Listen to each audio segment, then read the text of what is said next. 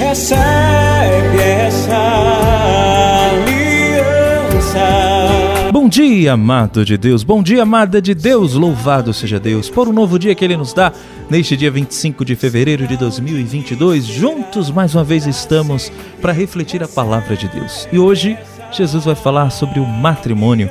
O que Deus uniu, o homem não separe. Vamos refletir? Em nome do Pai, do Filho e do Espírito Santo. Amém. A reflexão do Evangelho do Dia. Paulo Brito.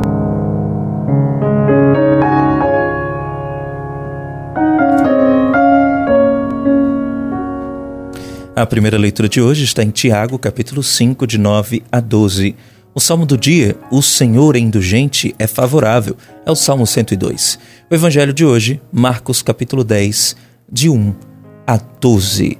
Meu irmão, minha irmã, o evangelho de hoje é especial, porque o assunto que Jesus aborda com os seus discípulos é o matrimônio, é o casamento, que ainda hoje é muito atual, viu, esse assunto e muito importante para nós. O tema aqui no evangelho de hoje não é o divórcio, mas o matrimônio. É a relação fundamental que é símbolo de todas as outras relações. Homem e mulher, pessoas diferentes, que estabelecem um pacto de aliança, mas é um pacto baseado no amor, no respeito de um pelo outro. Então, o matrimônio ele se torna um modelo de todas as relações.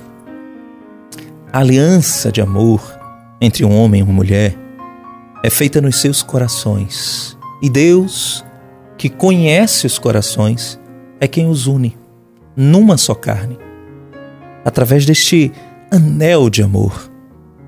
Quem quebra esta aliança está tentando quebrar um elo que o próprio Deus perpetuou. Olha, a verdadeira aliança do matrimônio, ela se realiza no corpo e no espírito. É forte o negócio.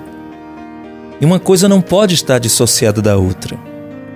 Tem que ser em espírito e em verdade, e não apenas de fachada, de aparência. Ainda hoje, a aliança se rompe por causa da dureza dos corações, que não se rendem ao amor e à graça de Deus. Foi por isso que Jesus disse, e vai dizer no Evangelho de hoje, que Moisés autorizou o divórcio por causa da dureza dos corações dos homens. Pois é.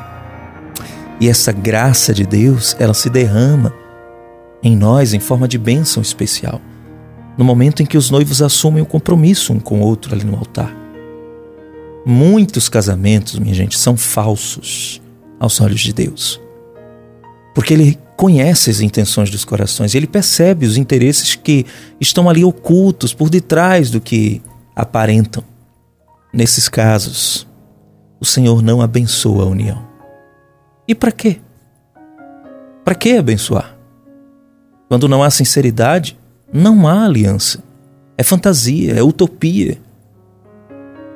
É preciso ter uma formação humana, espiritual, bem aprofundadas, para que hajam uniões lícitas aos olhos de Deus. Minha gente, a cada dia, nas nossas orações, nós precisamos pedir ao Espírito Santo discernimento, sabedoria, para fazer as escolhas que serão abençoadas por Deus. E aos que já se consagraram diante do altar no matrimônio, também cabe fortalecer esta aliança através de uma renovação constante, diária. Porque o Senhor, todos os dias, nos dá as graças necessárias para que a gente possa manter inviolável esta união tão sublime. É, meu irmão, minha irmã. Como é que você tem lidado com este assunto do matrimônio? Você ainda não casou? Mas tem consciência da sacralidade do matrimônio? Então, peça ao Espírito Santo para clarear as suas ideias. Se você não entende, peça a alguém que tire as suas dúvidas. Peçamos então ao Espírito Santo pelos casais, pelas famílias, para que sejam cada vez mais templos do Espírito Santo. Ah, Jesus, santifica os casais, Senhor.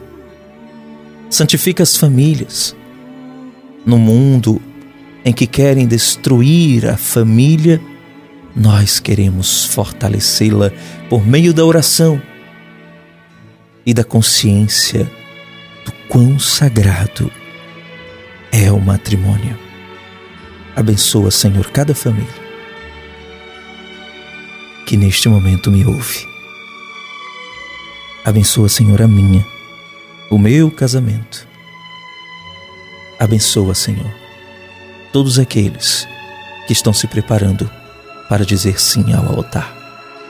Em nome do Pai, do Filho e do Espírito Santo, amém. Que Deus te abençoe e te guarde.